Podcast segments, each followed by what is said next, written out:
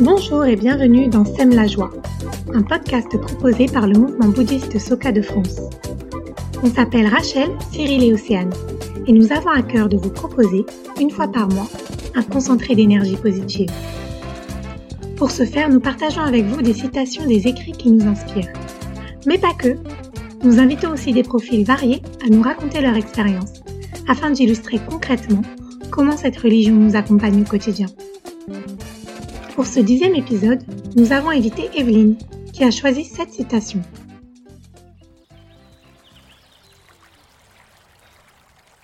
Fixez-vous des objectifs concrets et priez pour les atteindre, au nom de votre maître, de vos compagnons de croyance et pour Kozen Rufu. Il est essentiel d'avoir cette ferme détermination. Nous ne prions pas uniquement pour nous-mêmes, car faire un grand vœu pour Kozen Rufu active les forces puissantes du Bouddha et de la loi. Celles et ceux qui vivent chaque instant de leur vie pour un noble but restent toujours jeunes.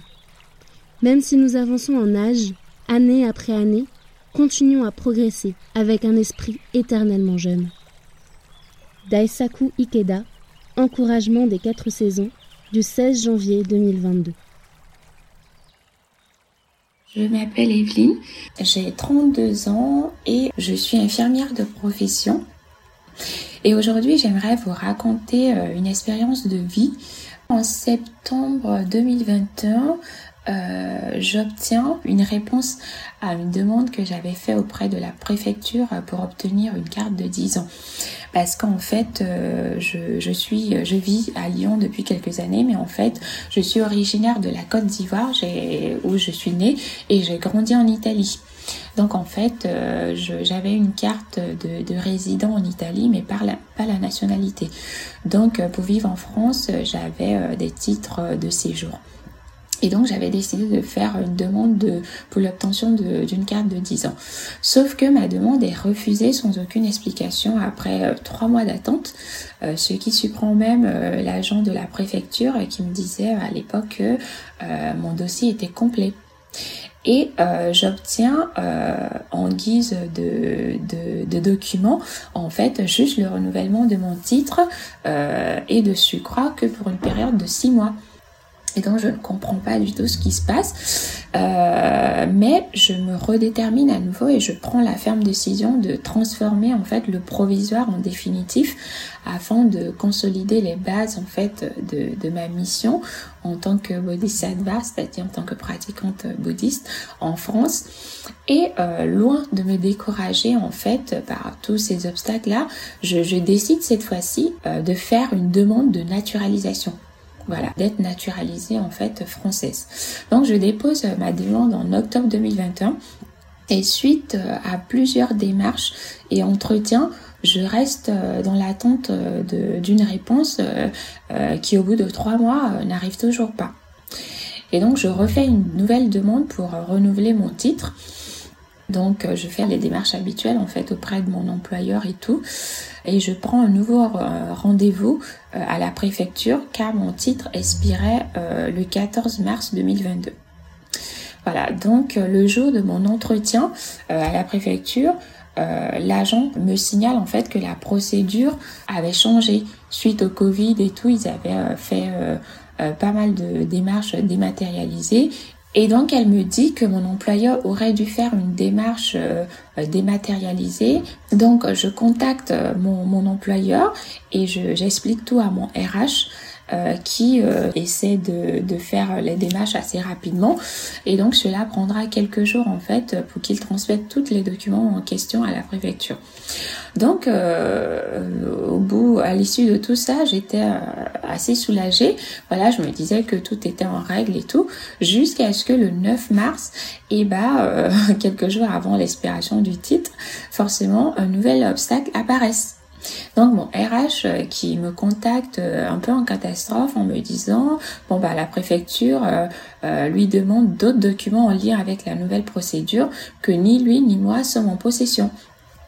Et donc à ce moment-là, bon bah ma, on va dire que j'ai l'impression de vivre un cauchemar sans fin et je ressens en fait euh, de la colère et la peur surtout de me retrouver dans une situation euh, précaire et sans aucune solution immédiate.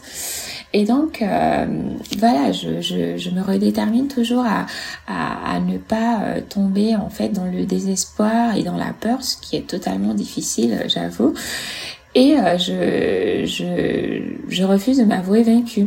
Donc euh, je prie en fait avec la détermination qu'une solution euh, apparaisse pour réaliser Kosen dans les meilleures conditions.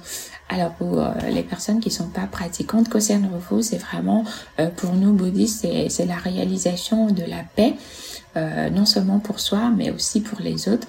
Euh, euh, la perd dans son quotidien, dans toutes euh, ses, ses, activités et dans la société, et aussi le, bonheur pour soi et pour les autres.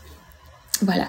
Et donc, je continue de prier et de, de, lire en fait les encouragements de Nichiren toujours. Et il y a un encouragement qui qui vraiment m'encourage un peu plus.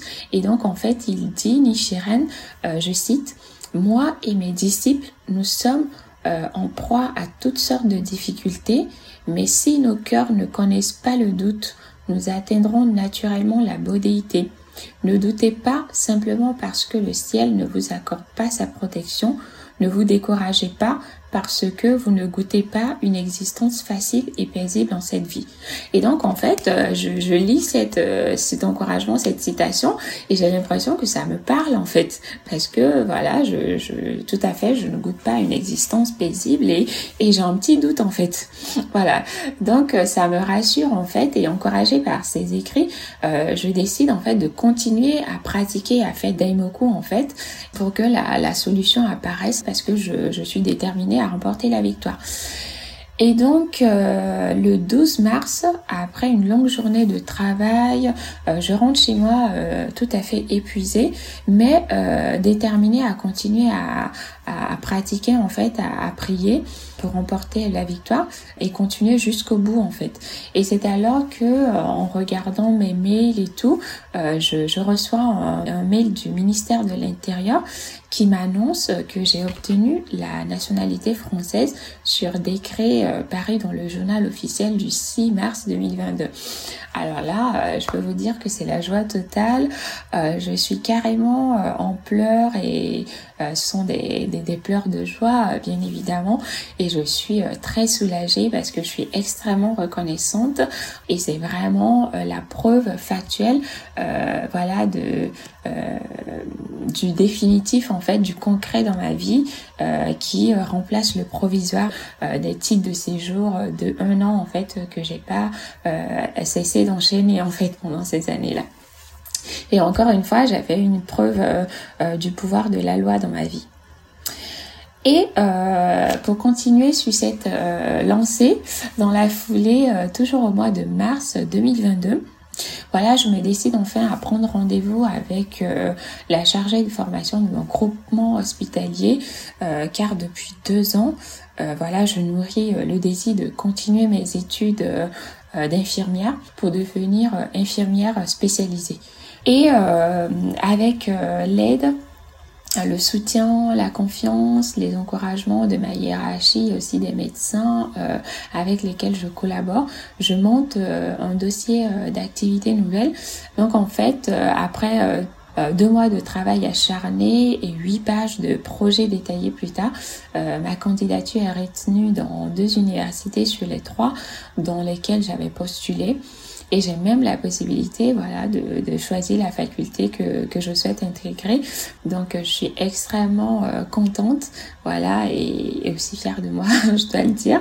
Et je reçois, euh, voilà, les félicitations de ma hiérarchie, euh, ainsi que celles de ma direction, qui, m'encourage et me fait savoir qu'elle compte sur moi pour mener à bien ce nouveau projet. Et donc, je commence cette nouvelle aventure, bah là, en ce mois de septembre, euh, dans, une semaine à peu près. Voilà, c'est une nouvelle aventure pour moi, pleine de pleine de défis certes, mais en tout cas euh, que je compte euh, relever. Voilà. Ah, super, merci beaucoup. Et tu disais qu'il faut toujours être déterminé à aller jusqu'au bout de ses objectifs. Toi, dans ton cheminement, qu'est-ce qui t'a aidé à garder cette foi? Qu'est-ce qui t'a aidé à tenir et à continuer? Alors, ce qui m'a aidé, en fait, c'est les encouragements voilà, dont je parle dans, l'expérience, euh, c'est-à-dire les écrits euh, de, des, des, maîtres bouddhiques et aussi de mes compagnons, de mes amis pratiquants en fait. Les expériences de chaque personne sont une source euh, de d'espoir infini en fait parce que euh, ça nous montre l'exemple en fait que chaque personne euh, vit en fait sa propre vie, ses propres expériences, mais euh, chacun a vraiment cette capacité à se dépasser et à aller jusqu'au bout et à remporter des victoires. Et en fait, euh, les maîtres bouddhiques comme Daisaku Ikeda, aujourd'hui âgé de, de plus de 90 ans, quand je vois son parcours, c'est vraiment tellement inspirant et tellement encourageant. les souffrances et les obstacles qu'il a vécus, et tout ce qu'il a pu réaliser jusqu'aujourd'hui, je me dis, waouh, mais c'est en fait, c'est, c'est, c'est cet exemple-là qui m'encourage en fait à ne jamais baisser les bras parce que je me dis que si lui a pu y arriver malgré tous les obstacles, moi aussi je peux y arriver. Tout à l'heure, tu as évoqué la preuve factuelle. Qu'est-ce que c'est? Littéralement, c'est une preuve, c'est-à-dire euh, la vérification en fait euh, dans la vie quotidienne, c'est-à-dire montrer en fait l'exemple d'une réussite, euh, d'une victoire euh, ou tout simplement d'un bien-être qu'on a en fait dans son quotidien. Donc pour moi, la preuve factuelle, c'est vraiment continuer à se dépasser en fait continuer à se dépasser dans son quotidien et montrer en fait l'exemple, être des, exemples positifs euh, dans la société et dans notre environnement. Au quotidien, euh, moi, ce qui m'encourage chaque jour, c'est vraiment essayer d'être euh, une personne bienveillante et mener des actions justement bienveillantes et positives, surtout sur mon lieu de travail en fait. C'est-à-dire, je j'essaie de me poser toujours la question qu'est-ce que je peux faire qui peut apporter euh, du bien-être aux personnes qui m'entourent en fait? Quel impact positif je peux avoir dans la société et euh, sur ces personnes-là euh, pour pouvoir justement montrer la preuve actuelle dans mon quotidien? Est-ce que du coup, c'est l'idée de la preuve actuelle qui t'a guidé à te lancer comme infirmière spécialisée? Je pratique depuis mon enfance, depuis toute petite, donc j'ai grandi avec euh, les écrits, les encouragements, euh, voilà, qui, qui, nous encouragent à être des personnes, euh, des personnes de valeur, voilà, dans la société, c'est-à-dire créer de la valeur, apporter du bien-être. Et en fait, c'est tout ça qui m'a guidée à, à être infirmière, en fait, parce que en étant infirmière, j'ai vraiment concrètement la possibilité de prendre soin des autres, en fait, et de créer de la valeur. Certes, c'est pas toujours facile. Je dis pas que voilà, c'est toujours euh, euh, facile de, de, le faire au quotidien, mais en fait, euh, avec la pratique et les écrits, je, je me sens à ma place en fait c'est réellement ce qui me permet d'aller, euh, euh, de continuer chaque jour à prendre soin des autres et à continuer cette profession et justement à vouloir me spécialiser pour continuer justement à créer de la valeur et à prendre soin euh, des personnes en difficulté en fait. Tu commences dans deux semaines ta nouvelle formation. Ça va se passer comment? C'est super intéressant, c'est un peu compliqué mais c'est super intéressant. parce qu'en fait, c'est une formation qui se passe sur deux années. Et la première année, je suis en alternance et la deuxième année, c'est vraiment euh, très spécifique. J'ai envie de me spécialiser en oncohémato, donc euh, pour les pathologies cancéreuses et tout ça. Euh, voilà pourquoi je parle de difficultés majeures parce que c'est pas toujours facile. Quand on parle de cancer, ça euh, ça, effraie beaucoup de personnes parce que la maladie cancéreuse n'est pas euh, encore bien connue parce que quand on pense à cancer, on associe déjà à, décès, voilà. Alors qu'il y a beaucoup de patients, certes, qui ont le cancer, mais qui sont en rémission, qui réussissent quand même à guérir du cancer. Donc, il y a tout un accompagnement, il y a tout un processus. Il y a, oui, il y a aussi des décès malheureusement, donc il y a beaucoup de douleurs. Et en fait, dans le bouddhisme, vu qu'on parle de vie et de mort, donc ça, ça me met aussi face à cette réalité-là. Et en fait, je développe aussi une approche aussi face à la mort aussi qui fait partie de la vie. Hein. Donc en fait, c'est, ça me met euh, vraiment face à cette réalité-là, en fait, euh, concrète dans le bouddhisme. Donc euh, c'est, très intéressant. Merci beaucoup Evelyne. Merci Evelyne pour ton témoignage. Et merci à vous de nous avoir écoutés. Nous vous retrouvons le mois prochain pour un nouvel épisode de Sème la joie si vous souhaitez recevoir une notification lors de la sortie du prochain épisode, nous vous invitons à vous abonner sur la plateforme de votre choix. Vous pouvez également nous retrouver sur les pages Facebook et Instagram du mouvement bouddhiste Soka. À très bientôt!